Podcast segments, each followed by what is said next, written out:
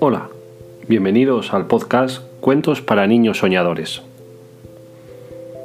Hace algunos años, estos cuentos surgieron por pura necesidad. Mi hijo, como cualquier niño, me pedía que le leyera cuentos para dormir, pero a veces estos cuentos por su temática, su lenguaje o por sus ilustraciones hacían que el niño subiera su atención y energía, lo que le alejaban totalmente del sueño. Y comenzaba esa competición que tenemos todos los padres y las madres, que está entre nuestra paciencia y el insomnio de los niños. Poco a poco, sin embargo, me di cuenta que el niño llegaba antes al sueño si yo era capaz de unir varios elementos. Uno era una historia sin grandes sobresaltos, pero divertida, contada en un libro que no obligara al niño a ver dibujos.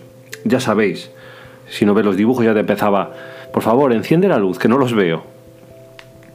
Tener un entorno relajado, modular la voz y también los, gestos, claro. No es lo mismo contar un cuento cuando se va a dormir que un cuento a mediodía. Y sobre todo también una cosa muy a tener en cuenta es mi estado emocional.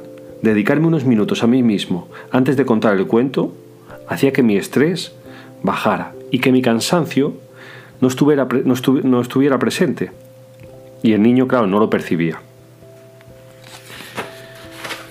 Por esas razones, las siguientes páginas que os voy a leer os darán una pequeña guía para crear una rutina tan necesaria y reparadora como es el sueño de los niños. Los cuentos, que os voy a contar capítulo a capítulo, han sido pensados para fomentar valores no muy poderados en esta sociedad.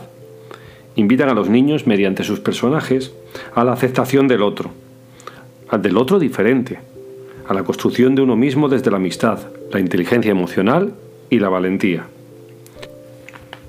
Intentan que los niños tengan sus primeros contactos con el mindfulness, que vivan el presente, construyendo su interior como el gran baluarte para su felicidad futura.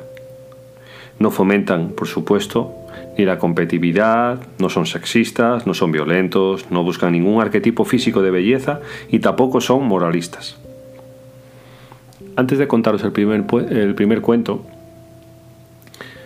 os voy a hacer unos pequeños tips que iré desgranando capítulo a capítulo, ¿vale?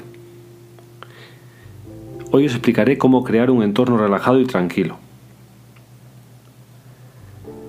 Realmente resulta bastante sencillo obtenerlo. Hay que colocar una luz suave, lo justo para leer sin esfuerzo. A mí me servían mucho esas luces portátiles, ¿sabes? Que pegas a los libros, que solo iluminan las páginas. También tenía muy en cuenta que el niño me viera, el contacto eh, cara a cara, viéndole los ojos, él agradecía mucho estar esa cercanía.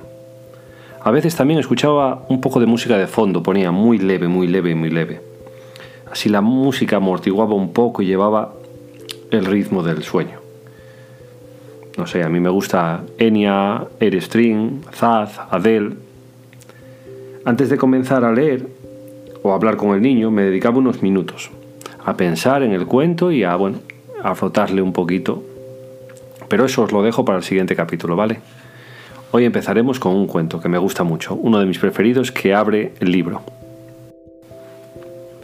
Este cuento se titula Mauro el oso polar. En el Polo Norte caminaba con elegancia un oso polar, fuerte, grande y casi tan blanco como la nieve que lo había acompañado desde que era osedno. Todo el tiempo se dedicaba a hacer saber al resto de animales que él era el más beneficiado por la diosa naturaleza. De todas las especies que vivían en aquellas tierras heladas, los osos eran con diferencia los más preparados para sobrevivir. O eso al menos pensaba Mauro, que así le había puesto de nombre su padre, en recuerdo a su abuelo, que había sido un oso viajero que había llegado incluso a un pueblo de España, llamado Santander. Mauro se sentía veloz, porque era capaz de correr a mucha velocidad sin resbalarse. Se sentía fuerte, porque podía agarrar con los dientes lo que quisiera se sentía elegante, porque todo su cuerpo estaba abrigado con el pelo más calentito del norte. Pero la diosa naturaleza decidió darle un escarmiento, para demostrarle que todas las especies son igual de importantes en el mundo animal. A Mauro le encantaba bañarse en pequeños huecos que el hielo dejaba al azar. Se zambullía por ellos y casi de un salto volvía a la superficie pensando en cuántos animales estarían con la boca abierta de envidia ante tal demostración de agilidad y valentía. Aquella mañana, sin embargo, solo lo podía contemplar una pequeña cría de pingüino. Beatriz era su nombre. Apenas conocía nada más allá del lugar donde había nacido, pero sabía colocarse ya casi una en una todas las plumas de su pelaje. Se le resistían algunas rebeldes de su espalda. El oso decidió zambullirse a pesar de que el agujero en el hielo era pequeño para su cuerpo. Cuando intentó una vez en el agua volver a la superficie, sus garras rompieron la fina capa de hielo y se hundió en el agua rápidamente. Perdió la orientación, giró conteniendo la respiración, pero el agujero ya no estaba. Era como si se hubiera esfumado.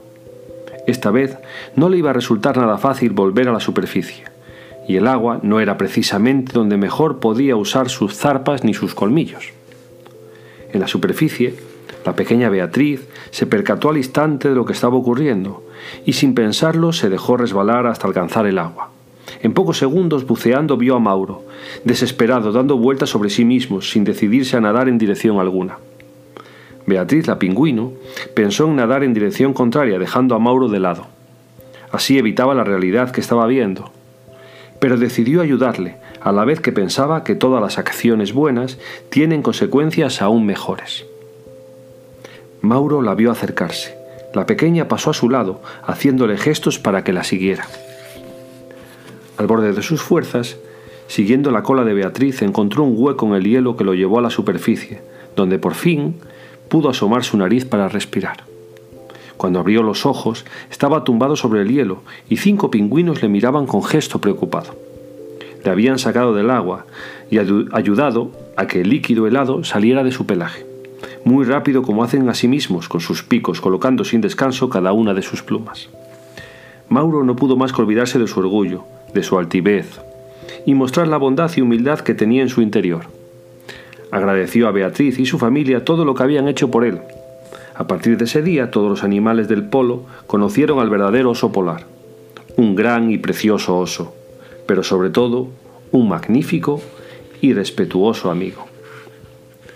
Y hemos llegado al fin. Que tengáis dulces sueños.